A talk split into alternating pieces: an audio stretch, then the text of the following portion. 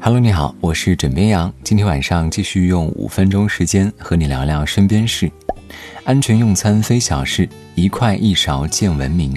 自疫情爆发以来，戴口罩、勤洗手、少外出成为了全国人民的共识。但是，还有一个就餐习惯也应该引起大家的重视。根据公开报道资料显示，早在十多年前，钟南山院士就呼吁过，在家庭中也要使用公筷。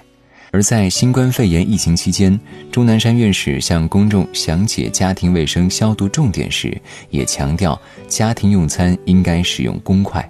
有几点，各位可需要注意了：分餐进食少夹菜，给别人夹菜呢是一种好意，但是没准别人不乐意。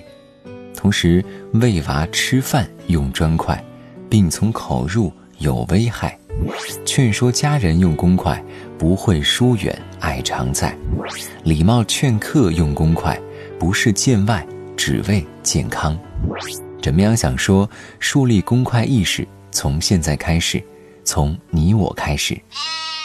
近日，人力资源社会保障部与市场监管总局、国家统计局联合向社会发布了十六个新职业。事实上，这些新职业呢，并非近期产生的职业，而是在现实中已经存在，而且从业人员已经达到了一定数量规模。比如说，网约配送员。也就是我们熟悉的快递小哥，他们已经成为了连接城市各个角落、方便人们生活的城市摆渡人，在此次疫情防控中起到了重要作用。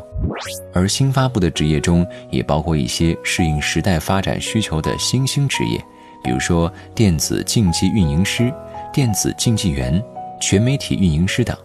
这些与信息技术相关的工作，普遍能够实现在线办公。在疫情防控期间，为减少人员聚集起到了很大作用。此外，还有跟健康生活息息相关的职业，比如说健康照护师、呼吸治疗师、出生缺陷防控咨询师、康复辅助技术咨询师等等。据了解，今年高校毕业生数量有八百七十四万，创历史新高。而这些新职业的诞生，让众多网友看到广阔的就业前景。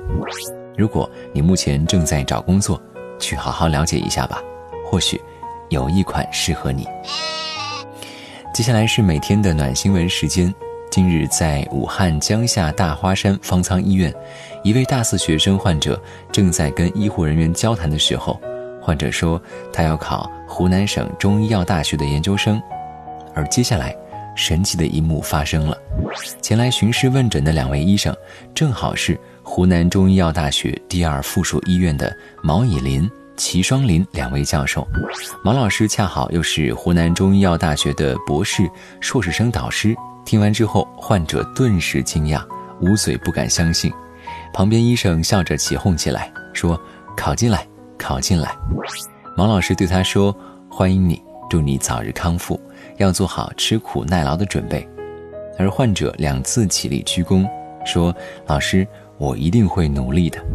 这温暖的一幕传到网上，网友们纷纷表示：“爱了，爱了，这一定是特别的缘分。”枕边羊想说：“小姑娘加油，祝你早日康复，梦想成真。”好了，今天呢，先跟你聊到这里。我是枕边羊，跟你说晚安，好梦。